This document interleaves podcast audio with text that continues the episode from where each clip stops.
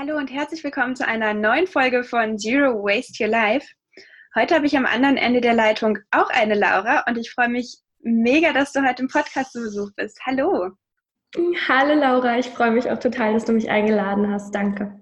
Laura und ich kennen uns schon seit, ich habe vorhin mal nachgerechnet, zwei Jahren. Wir hatten jüngst quasi Jahrestag. Ähm, Darum soll es aber hier heute gar nicht gehen, sondern darum, dass Laura eine riesengroße, super coole Vision hat und ich finde, das ist ein richtig gutes Beispiel dafür, einfach loszugehen für seine Ideen, auch mit Hinblick auf das Thema, das wir aktuell haben im Podcast, nämlich ja, sein Leben nachhaltig transformieren und das Ganze auch mit in die Arbeitswelt zu nehmen. Vielleicht magst du einfach mal erzählen, was du denn tust, Laura. Total gerne. Also ich habe einen Podcast zum Thema Schulbildung mal anders und bin Vollzeitstudentin eigentlich sonst in meinem normalen Leben. Ich studiere auf Lehramt, Sonderpädagogik und Biologie. Und so die Vision dahinter ist für mich, eine Schule zu gründen, in der sich hm, ja so dieses große Thema Achtsamkeit, das Thema ähm, Persönlichkeitsentwicklung und das Thema Bildung verbinden und da gehört für mich als ganz, ganz großen Aspekt auch äh, Nachhaltigkeit mit dazu, weil ich finde, nur so können wir nachhaltiger unsere Welt zum Positiven verändern. Ja, und das ist so diese große Vision und die ist natürlich wirklich noch etwas weiter weg. Deswegen mache ich jetzt gerade meinen Podcast. Mega, mega cool. Erzähl doch mal, wie bist du auf die Idee gekommen? Die Schule gründen ist ja jetzt nichts was viele Menschen tun wollen. Zumindest kenne ich außer dir bisher niemanden. Ja, das ist äh, eine ganz lustige Geschichte, weil da sehr, sehr viele Faktoren zusammenkamen. Also es hat tatsächlich angefangen und das war 2015, also es ist schon vier Jahre her. Ähm, ich bin morgens, ich habe damals noch in Münster gewohnt und auch in Münster noch auf Lehramt studiert. Und ich bin morgens früh aufgewacht und hatte so geträumt von so einem großen Gelände und so einem großen Gebäude. Dieses Gebäude hat mich so ein bisschen an diese Schule bei X-Men erinnert, dieses große Schloss, dieses Gebäude. Und ähm, dann bin ich da so rübergelaufen und habe auf so einer kleinen Veranda gesessen und ich bin aufgewacht morgens und dachte mir so, was ist das? Ich war so, hä, was ist das? Und ich habe das dann auch ganz schnell wieder vergessen. Also irgendwann war das wieder weg. Und dann kam ich, äh, 2016 habe ich dann beschlossen, mein Studium erstmal zu pausieren weil ich ein bisschen frustriert war, weil überall Frustration zu finden war, so im ganzen Schulsystem. Nicht, also an der Uni was zu finden, es war bei den Lehrkräften zu finden, es war bei den SchülerInnen zu finden und bei den Eltern und überall und das ist so voll auf mich übergeschwappt. Und dann habe ich erstmal pausiert und habe mich dann ganz viel mit mir selber beschäftigt, auch selber Podcasts gehört und ähm, bin auf Seminare gegangen und habe Online-Workshops gemacht und solche ganzen Sachen. Ja, und darüber bin ich dann ähm, immer, da wird man ja immer wieder so drauf gestoßen, was ist dein Warum? Was ist deine Vision? Und immer wenn ich dann so in, in so Meditationen, so geführten Meditationen war, kam mir dieses Bild von diesem Gebäude und diesem Gelände. Und ich war die ganze Zeit so, was ist das? Und habe mich total gefragt, was, was ist das? Und irgendwie kam immer mehr das Gefühl durch diese Arbeit an mir selber, dass das eine Schule ist. Und das ist eigentlich mehr als eine Schule. Also ein Ort, eine Lebensgemeinschaft, wo man zusammen lebt und ähm, wo Lernen ein Leben lang erfahrbar gemacht wird, aber wo vor allem auch dieser ganze Aspekt um Schule herum sehr dominant einfach ist. Ja, und da habe ich dann so gemerkt, ja, das ist voll, da brennt mein Herz total für dieses, dieses Gelände, diese Schule aufzubauen. Und dann kam ich durch ein paar andere Seminare und diese ganzen Punkte kamen dann immer mehr zusammen. Das ist so, so krass. Und Laura, Laura und ich sind auch außerhalb des Podcasts gut befreundet. Das heißt, sie hat mir das schon gefühlt tausendmal erzählt und jedes Mal denke ich wieder, oh mein Gott, es ist so cool. und wie gehst du vor, um dein Ziel im Blick zu behalten und um dein Ziel auch weiter zu verfolgen? Also ich habe oft den Eindruck, dass es viele Menschen gibt, die sagen, ich möchte was verändern und am liebsten gestern. Mhm. Und am liebsten möchte ich morgen mit allem fertig sein und ich gehöre da auch manchmal zu. Wie gehst du vor, um ja, dieses große Ziel im Sinn zu haben und trotzdem einfach täglich die Schritte zu gehen oder regelmäßig die Schritte zu gehen, die es gerade braucht? Also erstmal, ich kenne das auch sehr gut, auch immer noch. Und ja, das ist tatsächlich eine Herausforderung, ähm, die vor allem am Anfang für mich total schwer war. Du musst dir vorstellen, es war mir irgendwann klar, nach mehreren Kursen, nach mehreren Meditationen, diese Schule. Dann saß ich da, hatte gerade mein Lehramtsstudium, wo ich im fünften Semester war und fast fertig war, pausiert und dachte mir so, toll, und wie soll ich jetzt eine Schule gründen? Also ich war also völlig überfordert mit dieser Vision, weil ich dachte, ich bin, sitze hier gerade, habe mein Studium abgebrochen, habe nichts in der Tasche und habe auch keine, kein Netzwerk und habe gar keine Ahnung. Und saß dann da so und das mir toll. Und was dann so schön war, in einem Kurs wurde dann mal gesagt, guck doch mal, was kannst du denn heute schon tun für diese Vision? Also denk mal zurück, denk mal, du bist schon da auf dieser, in diesem Gelände, an dieser Schule. Und was machst du rückläufig für Schritte von da aus, bis du dann jetzt bist? Und das war total schön, weil es nicht mehr so war, was muss ich jetzt tun, oh Gott, oh Gott, sondern es war so, ich habe das schon erreicht und was kann ich dann halt von der anderen Perspektive aus tun, um dahin zu kommen, wo ich jetzt bin und dann die Schritte zu gehen. Ja, und das habe ich dann gemacht und dann habe ich tatsächlich erstmal zweieinhalb Jahre relativ wenig gemacht für diese Vision. Also bis jetzt im August 2019 habe ich immer wieder mich aufgerafft und dann habe ich zum Beispiel einmal eine Intro-Musik rausgesucht. Dann habe ich mich mit einer Freundin getroffen und ein Intro aufgenommen, weil ich mit der zusammen erst einen Podcast machen wollte. Dann habe ich mit der bei einer Fotografin einen Termin gehabt und Bilder gemacht. Also es waren immer nur so ganz kleine Sachen, die ich mal gemacht habe oder mal eine Folge mit jemandem aufgenommen. Aber ich bin nie diese Schritte gegangen, das zu bearbeiten, wirklich einen Namen zu finden. Ich habe da meine Zeit gehabt, wo ich ein bisschen intensiver auf Instagram gepostet habe. Aber irgendwie war das immer nur so phasenweise. Und dann kamen natürlich schon diese Ängste in mir hoch. Boah, ich bin voll die Versagerin, weil ich das nicht schaffe und ich will aber doch dahin zu dieser Vision und ich komme aber nicht dahin. Ich schaffe es ja noch nicht mehr, diesen Podcast zu veröffentlichen, weil ich dann dachte, naja, Podcast ist das, was ich jetzt schon machen kann. Okay, so waren dann die ganzen Ängste. Und irgendwann kam dann dieses Jahr, ich glaube, das war im Mai, meine Mitbewohnerin auf mich zu. Wir sind zusammen spazieren gegangen draußen. Und sie meinte so, Laura, erzähl mir doch nochmal von deiner Vision. Und ich das so erzählt. Und sie so, das ist so toll, aber wie willst du das denn erreichen? Und ich war so, ja, durch die Menschen, die Community, die da mit mir rum ist und das gemeinsam aufbauen. Und sie so, ja, aber dafür brauchst du doch eine Community. Ich so, ja, meinte sie, dann mach doch diesen Podcast jetzt. Du hast doch schon alles fertig dafür. Ich so, ja, okay, aber Photoshop und aber schneiden, aber so. Und dann meinte sie, okay, weißt du was? Ich mache dir das. Ich mache dir das Cover. Wir überlegen uns jetzt einen Namen und ich gebe dir Zugang zu meiner Adobe Cloud und dann schneidest du deine ersten Folgen. Und ich war so, okay. Und dann haben wir das tatsächlich an dem Abend noch in drei Stunden fertig gemacht. Und auf einmal war ich im Flow. Auf einmal war es der richtige Zeitpunkt auf einmal habe ich gesagt, geil, jetzt habe ich Bock. Und dann habe ich quasi gesagt, okay, 1. August launche ich und habe dann quasi von ja, Mai, Juni war das, glaube ich, bis August echt fast jeden zweiten Tag, jeden Tag nach der Uni noch was dafür gemacht. Und das war so spannend für mich zu sehen. Also ich glaube, vielleicht für alle ZuhörerInnen hier, es geht gar nicht darum, unbedingt jeden Tag von Anfang an was dafür zu machen. Ich glaube, es geht darum, diese Vision im Hinterkopf zu haben. Ich habe zum Beispiel auch ein Vision Board, wo ich die ja jeden Tag sehe. Und sich immer wieder daran zu erinnern und dann die ganz, ganz kleinen Schritte zu gehen. Und das kann vielleicht einfach im ersten Moment sein, ich höre einen Podcast und besuche ein Seminar und entwickle mich erstmal selber weiter, um an den Punkt zu kommen, dass ich überhaupt meine Ängste überwinden kann und dafür losgehen kann. Das kann auch sein, ich schreibe einfach jeden Tag einen Satz und das kann, also das kann so total, und bei mir ist es auch total phasenweise immer gewesen. Und da halt nicht in so eine Selbstverurteilung zu gehen und zu sagen, ey, jetzt mache ich heute wieder nichts dafür, weil dann hat man nämlich am nächsten Tag auch keinen Bock. Und zu sagen, hey, heute habe ich keine Lust und auch wenn dafür mein Herz brennt und ich da Bock drauf habe und das meine Vision ist, muss ich da nicht jeden Tag Lust drauf haben. Es kann sein, dass ich da heute gar keinen Bock drauf habe. Dann gehe ich heute in die Badewanne und gehe spazieren und habe dafür aber dann wieder morgen Kraft und Lust, das zu machen. Also es ist so, dieses liebevolle Annehmen war, war von mir selber total wichtig, um jetzt den Podcast da haben zu können. Ja, und das, was du gerade beschrieben hast, dieses, wenn man einmal diesen Punkt, ich sag mal, überschritten hat, weil überwunden klingt so ein bisschen hart, ähm, und vielleicht braucht man dafür manchmal auch einen lieben Menschen, der einem einfach einen Tritt in den Hintern gibt. Ja. Und das ist, finde ich, vollkommen in Ordnung. Und wenn man einmal diesen Schritt getan hat, dann habe ich das Gefühl, dann float es. Also es war bei mir auch ähnlich. Ich habe vor, ähm, vor zwei Jahren habe ich beschlossen, ich mache Festivals nachhaltig. Habe damals, ganz ehrlich, ich hatte so fünf Sätze Konzept, wie ich das denn mache, hatte mich noch nicht wirklich mit dem Thema beschäftigt, habe aber eine Videobotschaft an meinen Traumkunden geschickt, also an einen Festivalveranstalter und war so, jo, ich möchte es gern für euch machen, kostet fünfstellig. Und er so, mhm. ähm, who are you? Why? Und ich war total traurig danach und dachte, nein, das wird nie klappen.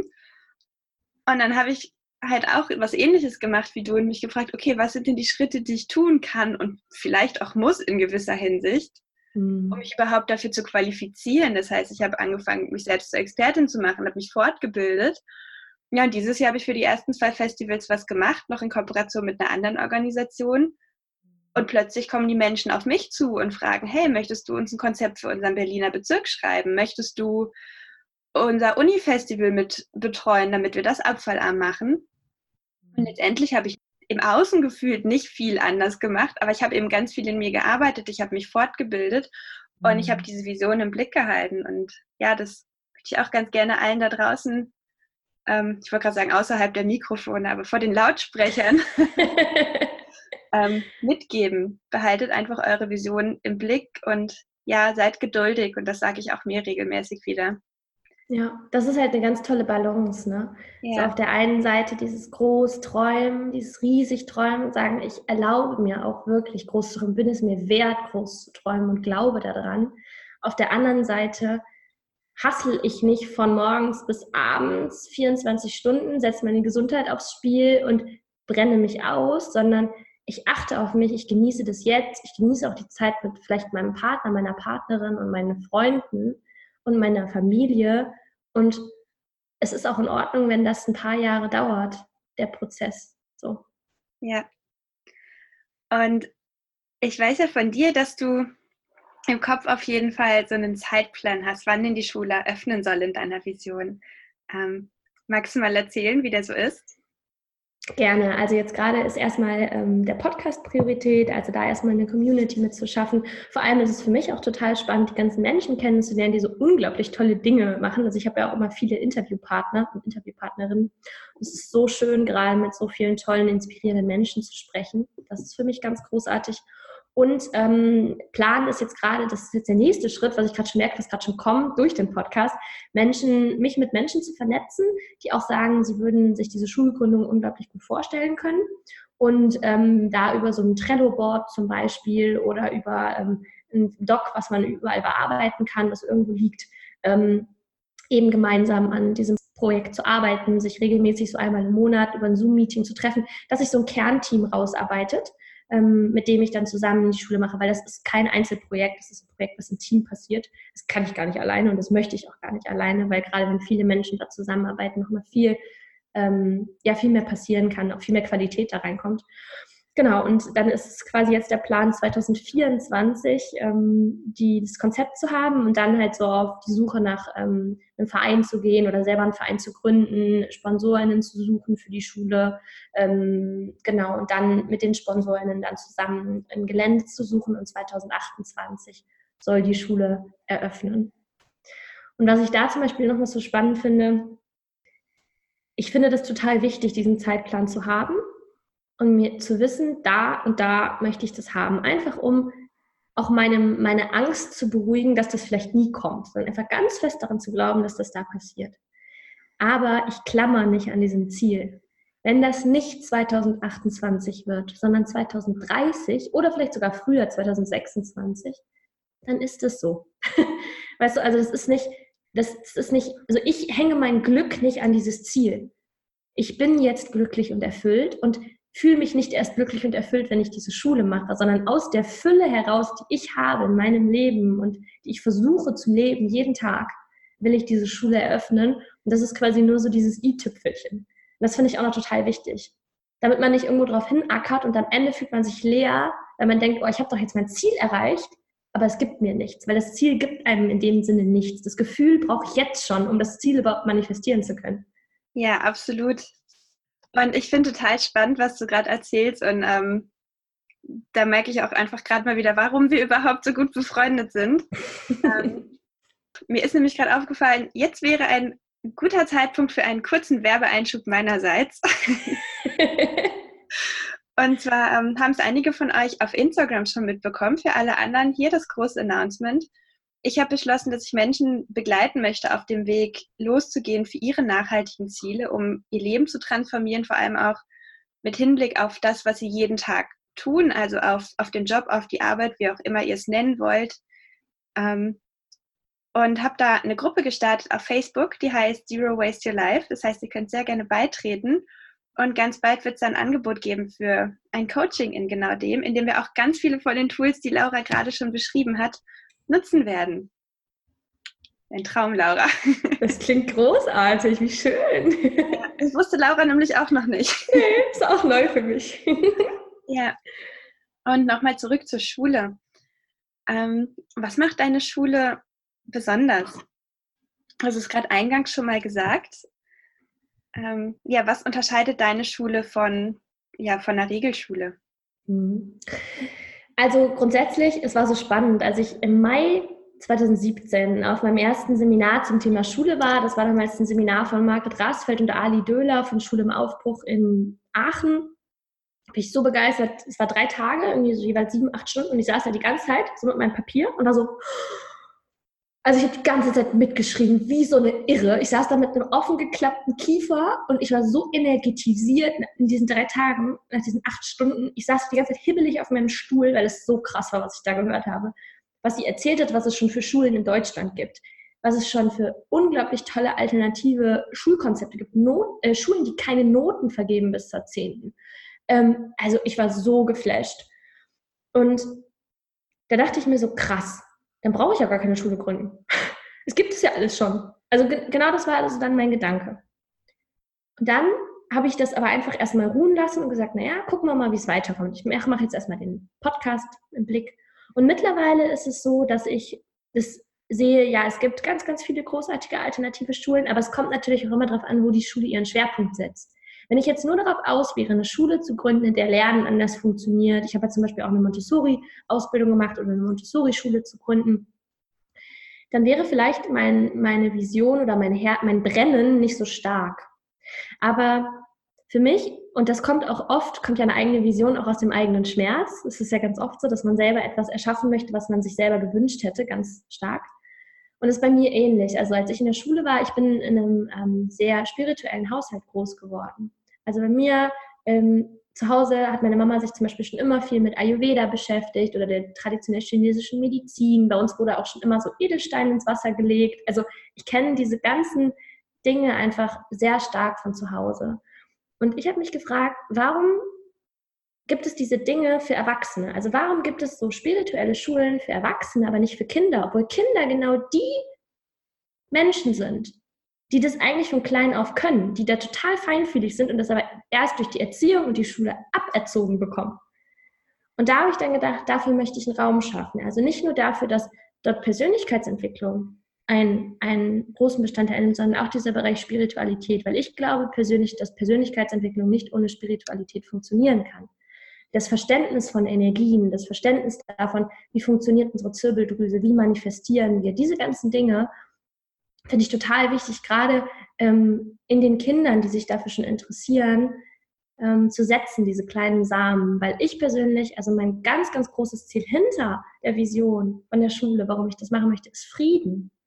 Und das ist, klingt manchmal so utopisch, so wie Weltfrieden. Ja, Weltfrieden.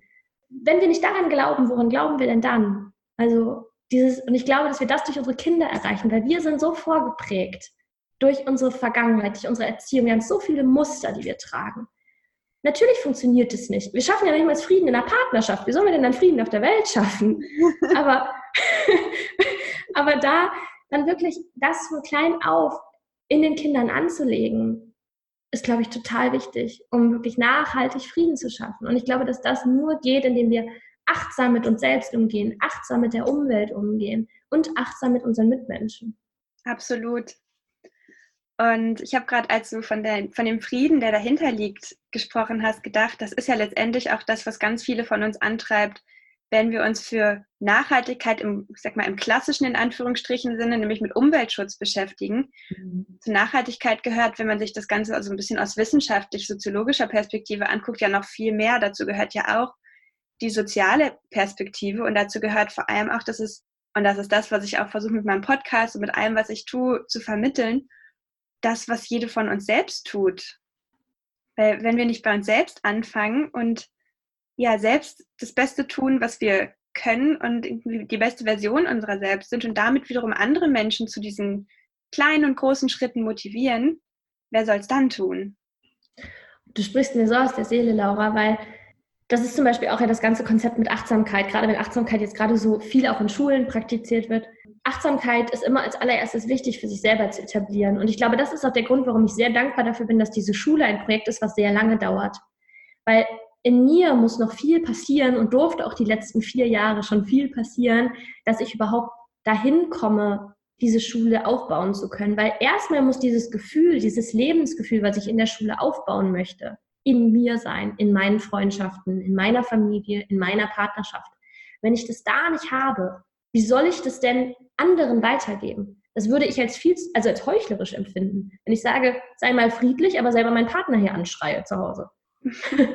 das, das, das funktioniert nicht, das passt nicht zusammen. Also ich muss das erst für mich selber leben. Und da kann ja jeder von uns was tun. So in ganz kleinem Maße und darf die eigenen Muster aufbrechen und dahinter gucken, aber sehr liebevoll mit sich dabei sein. Und dann kann man das auch an weit andere weitergeben. Ja, absolut. Ich danke dir, Laura. Ich wollte gerade kurz noch eine Frage stellen, dann dachte ich, das ist schon so ein wunderschönes Schlusswort. Lassen alle bei uns selbst anfangen und ähm, ja, dann all das Gute, das wir in uns tragen, weiter in die Welt hinaustragen. Das klingt jetzt sehr prophetisch. So ist es. Sehr gerne. Es war, oh, sehr, sehr so schön. Danke.